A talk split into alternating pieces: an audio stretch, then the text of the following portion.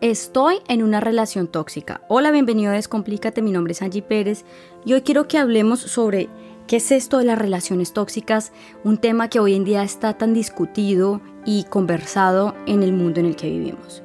Se define las relaciones tóxicas como aquella persona que no te deja salir, que te está revisando el celular, te cuestiona tus relaciones, le tienes que pedir permiso para poder hacer aquello que tú anhelas y deseas y otros atributos más.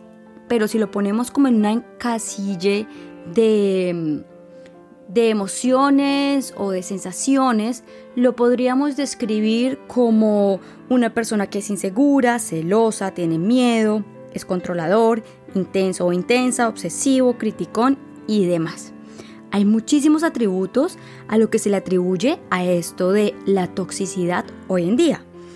Esto ha sido un término que se ha normalizado tanto que ha podido sobrepasar todas esas fibras de lo que nosotros somos y ha podido llegar a justificar el maltrato físico y verbal al punto de simplemente hacerlo como una burla para aceptar eso que a mí me está molestando, ¿verdad?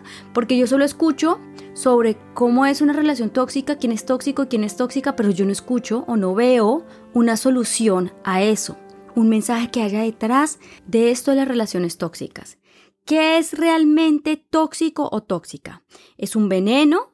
o puede causar trastornos o la muerte a consecuencia de las lesiones debidas a un efecto químico. Efectivamente, hay algo que puede dañar y destruir el cuerpo, ¿verdad?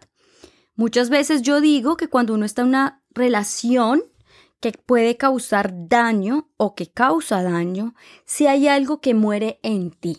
Pero tú decides y eliges qué es eso que muere.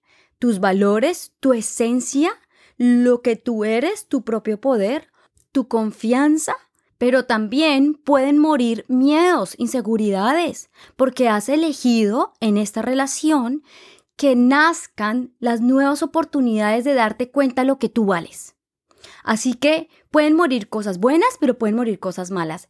El punto es que cuando algo muere, no es que sea malo, porque va a suscitar, va a florecer algo importante en ti. Y este es el mensaje que yo quiero que tú tomes de todo este podcast.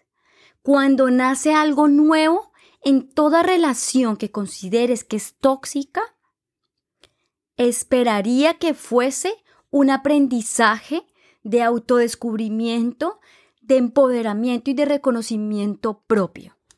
Y solo tú eres la persona que puede elegir que muere y al tiempo que renace. Recuerda que siempre que muere algo, siempre, siempre, siempre renace o nace un nuevo fruto totalmente distinto. Ahora, este eres tú. Vamos a hablar del otro que hace parte de este juego de la toxicidad porque es de ambas partes. Y detrás de esto hay una persona que tiene una historia de vida, que tiene muchísimo dolor. Y hay diferentes factores que se envuelven en esto. Entonces, primero, hay una persona que normalmente está señalando al otro porque reconoce sus vulnerabilidades. Cuando uno está en una pareja, con una relación, normalmente tiende a contarle su niñez, su historia de vida, los eventos que le han causado dolor. Uno confía en ese otro. Pero cuando hay una discusión, una pelea, ¿qué es lo que pasa?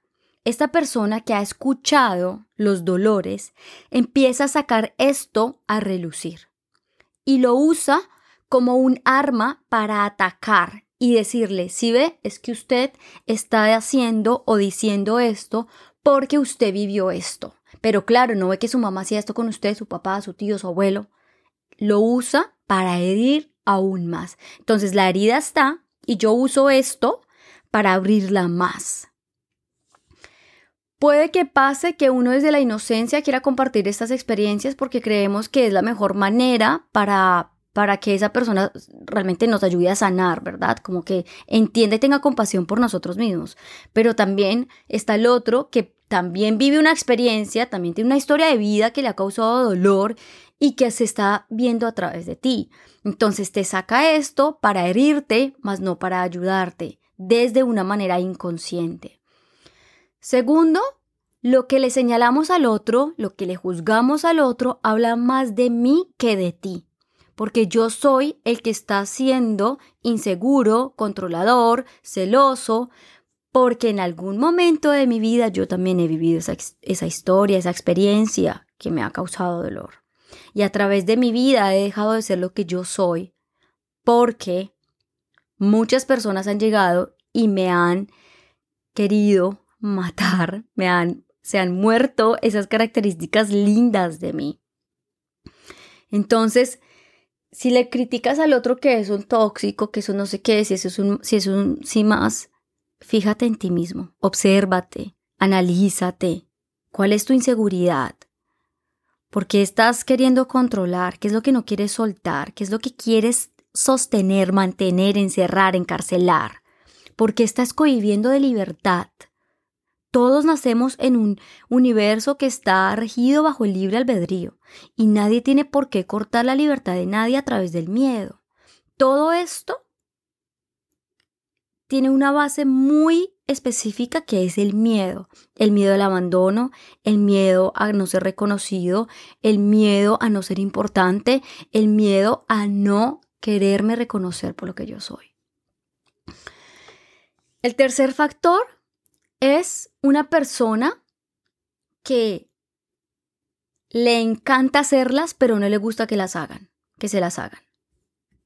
Una tercera característica puede ser aquella persona que le gusta hacerla, pero no le gusta que la hagan, ¿verdad? Eso quiere decir que yo tomo, yo disfruto, yo salgo, yo estoy, yo, yo todo, pero si tú lo llegas a hacer, entonces te pongo sobrenombres que te pueden herir como que eres un vagabundo, una vagabunda, eres un perro, eres una perra, eres un descarado, descarada, eres esto, esto y esto y esto. Entonces la persona se siente mal, se siente culpable, entonces se cohíbe, se retrae de hacer lo que realmente considera que le trae disfrute y deja de hacer lo que ama entonces la persona tiene que cambiar únicamente para encajarle a esa persona que considera que una buena relación es estos factores que yo te he puesto. Y cuarto, creemos que podemos criticar tanto de ese otro inventando un montón de historias que sabemos que no son ciertas con el único objetivo de salir victoriosos, sin darnos cuenta del dolor que le podemos estar causando a esa otra persona pasamos por encima de ese otro. Y muchas veces puede que no sea una relación de pareja, sino que sea alguien familiar que nos pueda causar daño y nosotros decidimos tomar distancia. Entonces tenemos aquí como cuatro diferentes características de personas que se pueden considerar tóxicas, em, pero que en realidad yo te vengo a decir que esto de, de lo tóxico realmente no existe, no tiene ningún valor ni argumento.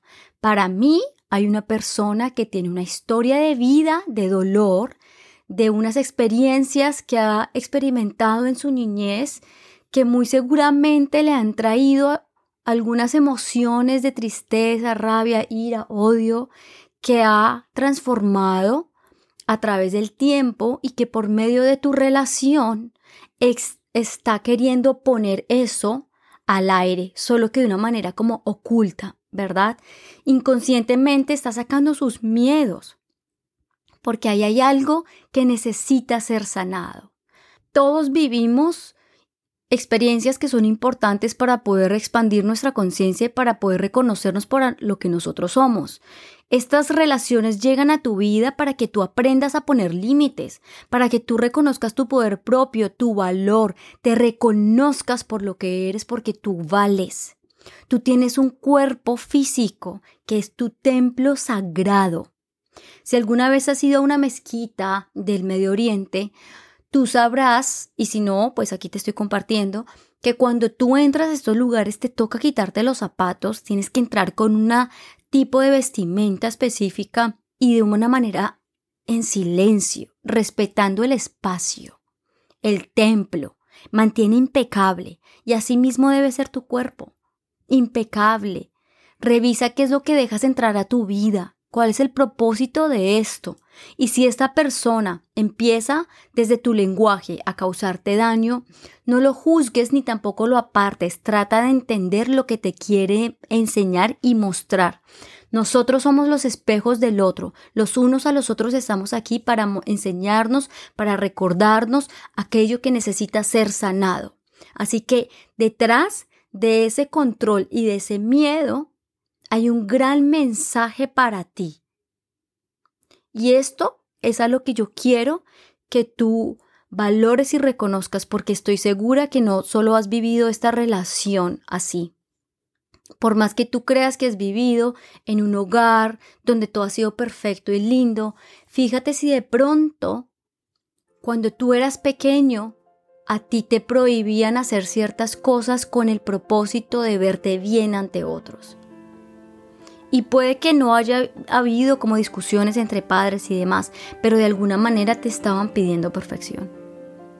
Y eso es lo que uno busca en sus relaciones, el príncipe azul, la perfecta relación. Y yo creo que pues realmente la perfección está en todo lo que es, o sea, ya la relación per se es perfecta porque te está enseñando un montón y vinimos para eso, la vida es una experiencia enorme. Así que el real antídoto de la relación tóxica o de la toxicidad es el reconocimiento propio valorarte por lo que tú eres, conocerte, empezar a confiar en ti, poner límites y decir desde el amor, no gracias a esto, yo elijo hacer esto que a mí me apasiona, no porque esté en contra tuya, sino por el contrario, esto es lo que a mí me gusta, lo que yo soy y me libera, me tranquiliza hacer esto. Así que yo te amo, te respeto, pero tú no tienes por qué elegir por mí. Da las gracias y continúa tu vida. Yo sé que no es una situación fácil de manejar, pero al final son experiencias que te llegan a tu vida para aprender y recordar aquello que tú eres. Gracias por escucharme. Si has pensado en alguien mientras has escuchado este audio, no dudes en compartírselo. Me encuentras en mis redes sociales y página web como Mi Espacio Cero. Y nos vemos en una próxima oportunidad. Gracias. Chao.